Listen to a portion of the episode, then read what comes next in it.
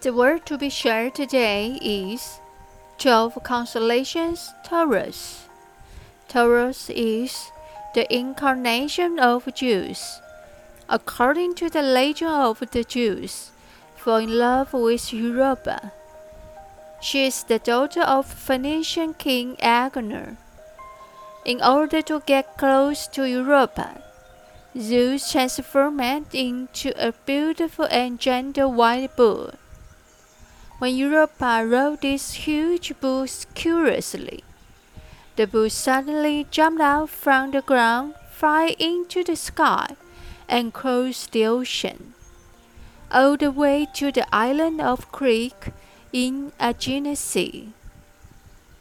Zeus loved Europa very much, and the two of them also lived happily on the island of Crete. Legend has is that Zeus named the continental Europe after Europa.